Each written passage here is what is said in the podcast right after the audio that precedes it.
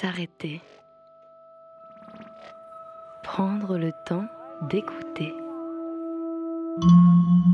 Sonographie marseillaise.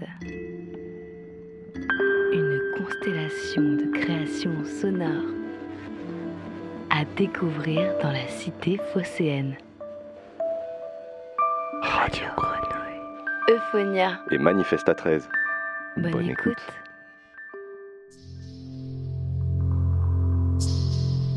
Ce monde qui nous inspire. À la croisée de l'art et de la science.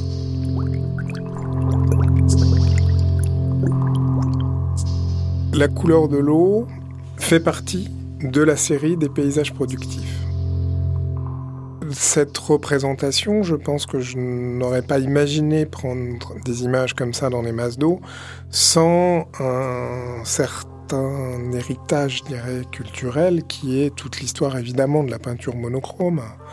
Je pense à des installations d'artistes comme James Turrell ou Anne-Veronica Jensen qui ont construit des environnements relativement immersifs, puisque quand on est dans, l'océan, on a de la couleur tout autour de nous, à 360 degrés, dessous, de, dessus et autour.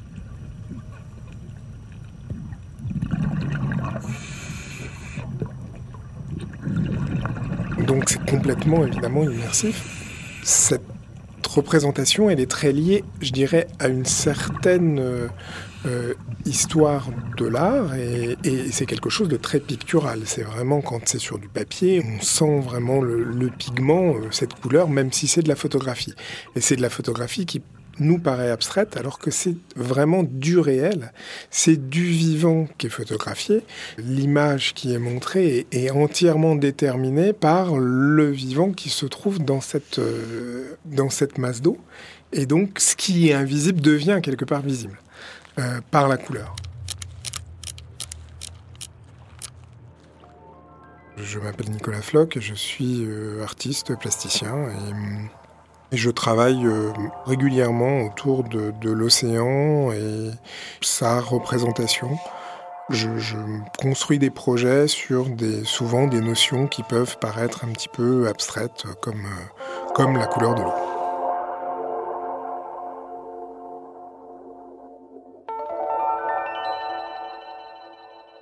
Pourquoi on étudie scientifiquement la couleur de l'eau? Parce qu'en fait, la couleur d'un objet est intimement liée à sa nature donc on a appliqué ce simple principe euh, à l'observation de l'océan. Et qu'est-ce qui se passe? En fait, c'est les, photons du, soleil, hein, les rayons lumineux qui interagissent avec ce qu'il y a dans l'eau et qui repartent, qui ressortent. Et c'est ces photons qui ont interagi avec le milieu qui construisent la couleur de la masse d'eau. Bon, Hubert Loisel. Donc en toute abstraction, je travaille sur la couleur de l'océan. Je suis chercheur, docteur en physique, professeur à l'Université du Littoral Côte d'Opale et accessoirement directeur du laboratoire d'océanologie et de géocéan. Donc mon cadre de recherche, c'est la couleur de l'eau et comment, à partir de l'espace et à partir de cette couleur qu'on détecte, on peut estimer des informations sur la santé de l'océan. Je suis Sandrine Ruiton, je suis maître de conférence euh, à Aix-Marseille Université. Je fais partie du laboratoire de l'Institut méditerranéen d'océanologie de l'OSU-PITEAS.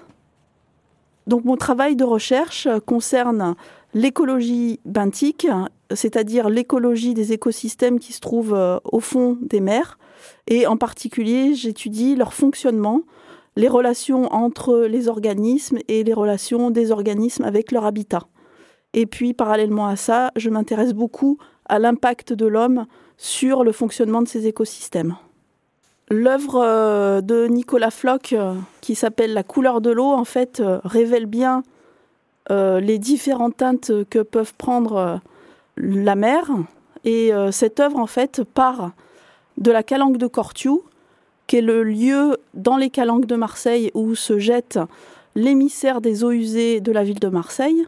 Bien entendu, c'est pas de l'eau pure qui va arriver dans la calanque, mais euh, c'est de l'eau chargée de matières organiques et de différentes euh, matières et intrants chimiques qui arrivent en mer. Alors on voit aussi sur cette image que euh, l'eau qui sort des eaux usées de Marseille donc est très verte marron Et puis plus on se rapproche de l'archipel de Riou, plus les eaux vont devenir claires. Et là, on va retrouver cette belle couleur bleue des eaux méditerranéennes. Depuis euh, plus d'un an, un an et demi, on a mis en place un, nouveau protocole de travail qui permet quand même d'avoir des représentations, des sortes de coupes dans l'océan. Ce qui est montré au FRAC, ce qu'on voit sur l'image, là, c'est un premier test de ce protocole, d'une partie du protocole. Euh, donc, où je vais descendre un appareil photo dans la colonne d'eau en prenant des photos à différentes profondeurs, au grand angle, donc qui, qui montrent simplement la couleur. Et là, je me déplace de la côte vers le large en plongeant régulièrement l'appareil dans la colonne d'eau. Donc, on a des différentes colonnes d'images qui assemblées vont former une grille. Et on a comme une coupe, en fait, dans la masse d'eau depuis l'espace proche de la côte jusqu'à un espace plus loin au large, là, sur, en l'occurrence, sur 5 km. Dans le parc des Calanques, on est dans un contexte assez particulier puisque cette transformation de la couleur de l'eau, elle est liée, on est sur la Calanque de Cortiou, ou liée à les rejets de la ville de Marseille. Donc là, on est sur un contexte qui est lié principalement à des pressions anthropiques et la variation des couleurs, de la couleur de l'eau est liée à des pressions anthropiques, non pas qu'on rejette de la couleur, mais qui va booster la production primaire, le phytoplancton qui, qui, se trouve euh, ici.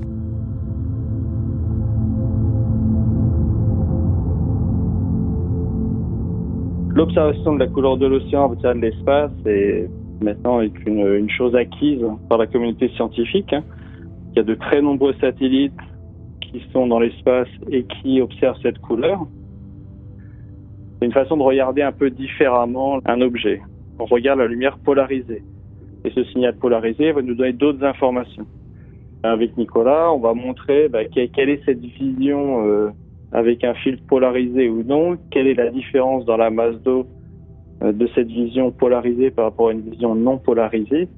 On n'a jamais trop eu de vision euh, réelle comme sur lesquelles travaille, euh, Nicolas.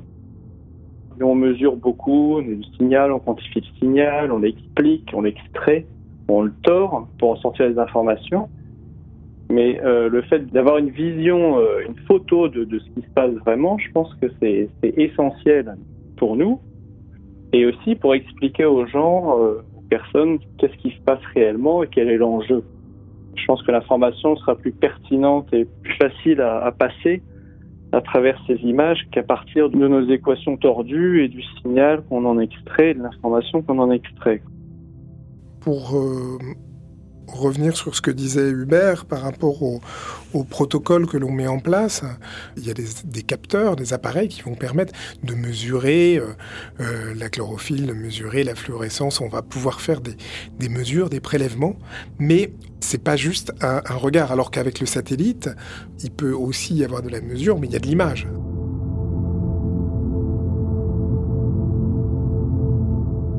Au niveau de la polarisation, c'est comme le, pêcheur qui est au bord de l'eau et qui regarde sa rivière avec sa canne à pêche, ou alors le, skieur qui est dans un petit brouillard euh, légèrement diffus dans un champ de bosse, bah, avec ses lunettes euh, polarisées, il va retirer toute cette lumière parasite qui va lui permettre d'une part de mieux voir le poisson pour le pêcheur et les bosses pour le skieur.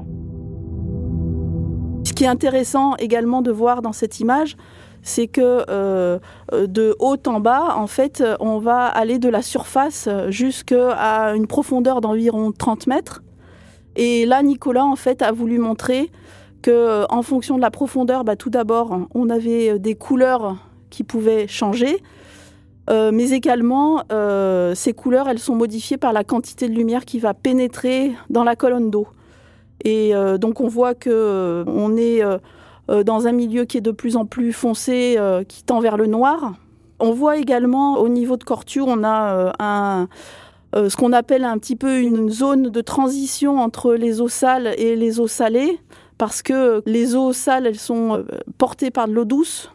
Donc en fait, le mélange va se faire petit à petit en profondeur et on va retrouver des eaux plus salées en profondeur. Alors la calanque de, de est une zone assez étonnante pour euh, des biologistes, c'est assez intéressant d'aller se promener là-bas parce qu'on voit euh, un cas extrême euh, d'une zone qui a été polluée pendant des dizaines d'années. Et avant la station d'épuration qui date que de 1987, eh ben, les eaux usées de Marseille se jetaient directement dans la calanque non épurée. En fait, il faut imaginer que dans les années 80, c'était pire que maintenant. J'ai remarqué en travaillant sur la couleur de l'eau quelque chose de particulier, c'est-à-dire qu'on est dans une eau qui est extrêmement bleue, ce bleu magnifique de Méditerranée, et euh, il y avait toute une zone où, l'eau devenait très verte et de manière étonnante et qui était en décalage par rapport à ce milieu qui n'est pas un milieu riche comme en Manche, par exemple, et où on ne va pas avoir ce vert normalement. Donc j'ai vu ce rejet, et j'ai vu cette couleur, et j'ai décidé de, de voir, avec des coupes dans les masses d'eau le long du trait de côte et perpendiculaire à la côte, comment euh, cette couleur existait et, et, permettait de visualiser un peu la diffusion du rejet. C'est-à-dire que ces rejets, ils, impactent la couleur, mais ils impactent évidemment tous les paysages alentours. Sur à peu près 7, 6, 7 km autour de Cortiou, le long du trait de côte, on n'a quasiment pas de vie fixée faune et flore. On a, il y a beaucoup de poissons dans les masses d'eau qui viennent se nourrir, parce qu'il y a beaucoup d'apports. Par contre, euh, la vie fixée est quasiment euh, inexistante sur ces zones-là. Et l'idée avec, euh, avec Hubert, c'est de travailler dans des endroits très très différents, dans pas mal d'endroits du monde, pour essayer d'avoir aussi cette diversité de couleurs. Il faut un peu de chance, donc ça pourra prendre peut-être un peu de temps avant d'arriver à avoir vraiment une palette assez large de couleurs, mais euh, le vert et le bleu est le plus commun.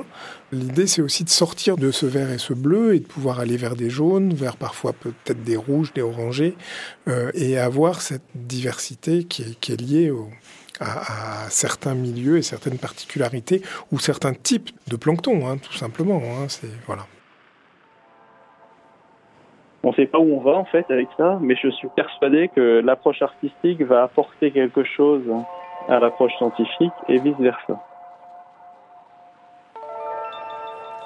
Donc étudier comment cette biologie marine et les éléments associés se comportent dans le temps et dans l'espace est essentiel pour comprendre comment en fait le système euh, océan-atmosphère se comporte et va se comporter par rapport à des modifications induites par l'homme ou non, et quelles seront les répercussions sur le système Terre.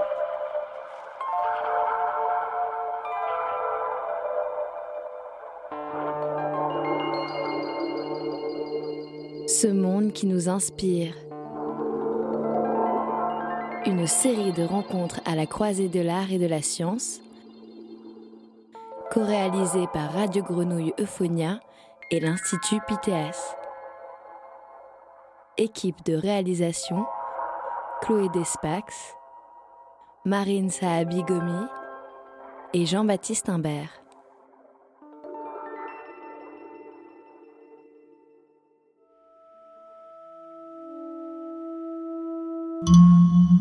Sonographie marseillaise.